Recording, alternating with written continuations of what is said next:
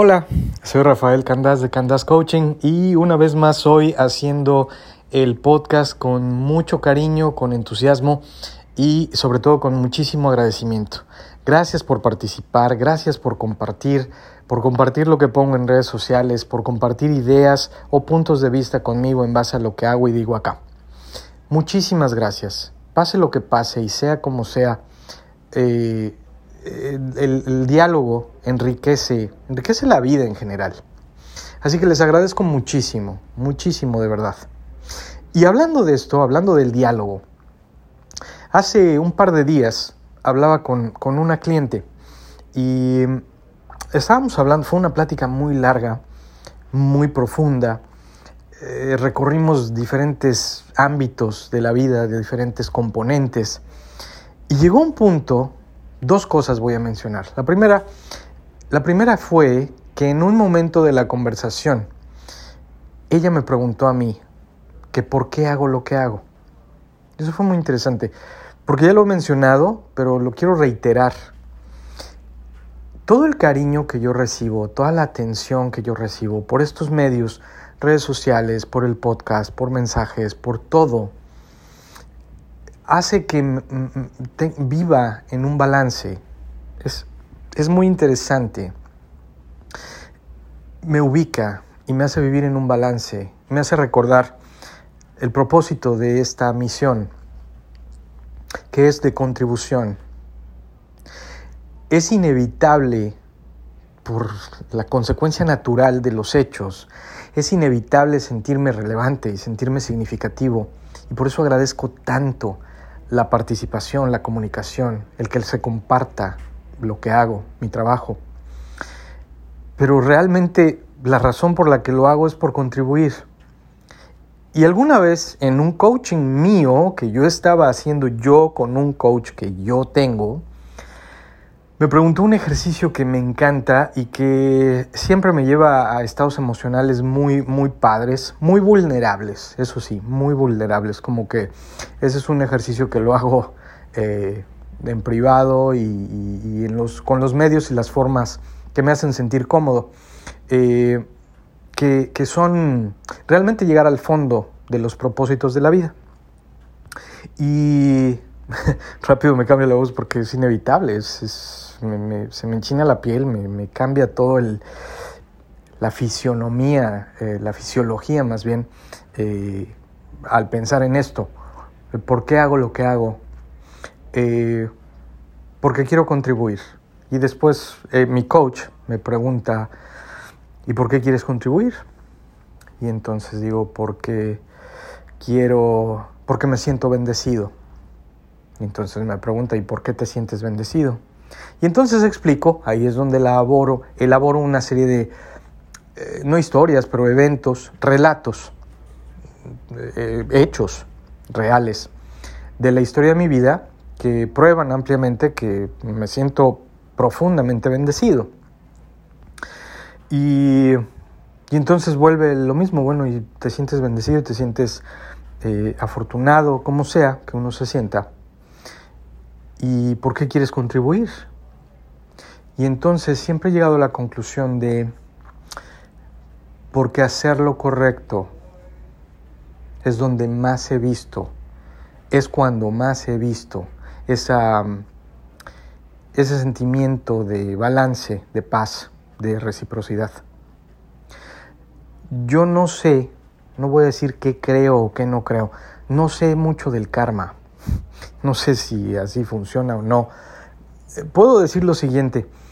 Conozco a muchísimas personas que hacen muchas cosas muy bien y no les va muy bien. Conozco a muchísimas personas que hacen muchas cosas muy mal y no les va muy mal. Como que no hay, no es una ley, es más bien, no sé, un punto de vista, una filosofía, una idea, pero no es una ley. No, no lo creo. Eso sí, hablando de lo que creo, así que bueno, ya lo dije, no, no lo creo así. Sin embargo, yo creo que los rituales, y yo creo que hacer lo correcto de manera consistente y tener rituales productivos de manera consistente y con determinación, es más posible tener resultados, los resultados que uno pretende con esa fórmula que dejárselo todo al universo y al karma. Pero bueno, insisto, esa es mi opinión. Retomando el tema, cuando mi coach me pregunta, ¿por qué haces lo que haces? Y luego una cliente me pregunta la misma pregunta, inevitablemente me lleva a pensar, ¿por qué hago lo que hago? Porque quiero contribuir. ¿Por qué quiero contribuir? Porque quiero hacer lo correcto. ¿Por qué quiero hacer lo correcto? Porque haber hecho lo incorrecto me ha dolido mucho. Porque haber hecho lo incorrecto me ha hecho sufrir. Y entonces, ¿qué es? ¿Cuál es la verdadera razón? La verdadera razón es la que todos nos motiva a tantos seres humanos. No quiero sufrir. No quiero sufrir. Quiero, y por cierto, también está, eso sí es un, un estudio comprobado, que los seres humanos trabajamos el doble por prevenir el sufrimiento que por alcanzar el placer. Así que sí, voy a hacer todo lo posible y todo lo necesario por contribuir, que me parece una gran causa, pero al final de cuentas hablando de mí, de lo que a mí, en lo que a mí respecta, sí, no, no quiero, no quiero hacer lo incorrecto porque no quiero sufrir. Una de las razones, o como ya lo he dicho también en, anteriores ocasiones, y si no, para que quede claro, eh, una de las razones por, la, por las que he estudiado lo que he estudiado, por las que creo lo que creo, y por las que comparto lo que comparto, es porque, como he dicho, no fue que un día desperté y dije, hmm, hoy todo está muy bien, hoy la vida es, está muy balanceada, todo está saliendo bien, me siento pleno, realizado, eh, no hay carencias de ningún tipo, así que voy a estudiarme esto que se oye muy interesante. No, no fue así, no fue así.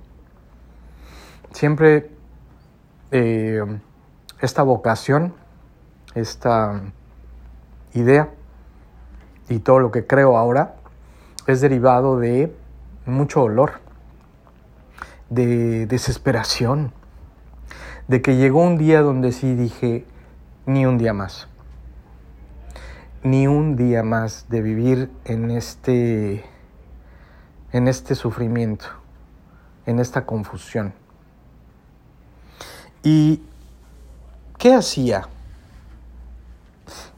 Comportamientos destructivos. Quiero hablar de uno que me causa muchísimo orgullo, muchísimo orgullo y siempre que pueda ayudar a alguien con lo que voy a mencionar, eh, lo hago con muchísimo cariño, tiene un, un valor muy especial para mí. Yo fumé cigarros durante 30 años, todos los días, más de 20, y sé contarlos porque, bueno, pues cada cajetilla tiene 20 cigarros, ¿no? Así que si me fumaba un poco más de una cajetilla al día, quiere decir que porque fumaba más de 20 cigarros al día. Durante 30 años. Eh, estoy convencido de que me debo haber hecho un daño tremendo. Pero más que, o independientemente, no más que, pero independientemente del daño físico que me hice, yo quería entender los porqués de las cosas.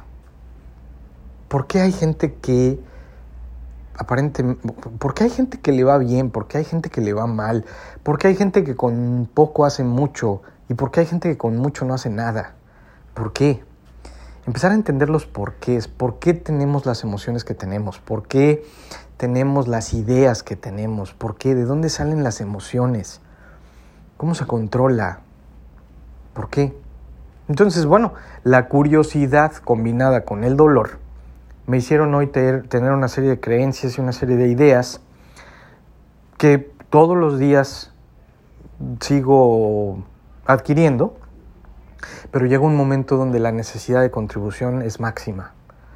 Y yo, bueno, todavía hace, no sé, un año, si me hubieran dicho haz un podcast o haz un canal de YouTube o, haz un seminario, hubiera dicho, no, no, no estoy, no me siento en ese punto, ¿no?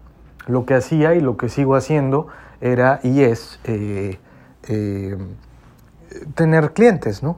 Clientes a los que, con los que tengo sesiones, ya sea colectivas, eh, quiero decir en grupo, o de parejas, o personalizadas. Y bueno, eso es lo que he venido trabajando durante mucho tiempo, pero cada vez lo expando más. Y es en base a la confianza y a la necesidad eso, eso fue muy interesante, que una cliente me haya preguntado, ¿por qué haces lo que haces? y llevar a todo este punto. Lo cual me lleva a lo siguiente, porque este podcast no es acerca de mí. En el afán de contribuir me gustaría preguntar de manera específica, puede quedar en retórica si no me contestan, pero si me contestan entonces ya no será retórico. ¿Por qué haces lo que haces? ¿Por qué haces lo que haces? Y me refiero a todo. Acá no hay juicios, ¿verdad? No hay bueno y no hay malo.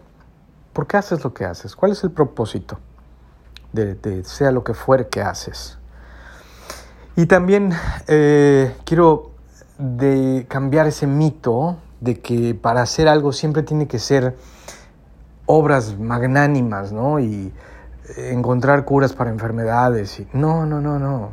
Si eres eh, mamá y eres ama de casa y tienes a tu hijo o a tus hijitos y estás con ellos y contribuyes y los educas y estás para ellos, eso es, esa es la contribución. Eso es lo que, lo que te hace especial, ese, ese es tu superpoder. Insisto, hay gente con la que hablo, o más bien a la que escucho, porque yo también selecciono a mis clientes. Eh, hay gente a la que escucho que sí, no, si no es eh, arreglar la economía mundial o encontrar curas para enfermedades incurables o salvar gente de accidentes o cosas de ese tipo, entonces no cuenta y no es cierto, no es así. O muchísimo también hacer dinero, ¿no?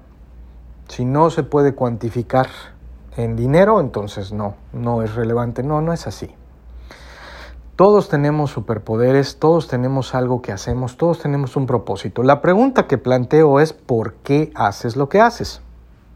¿Por qué?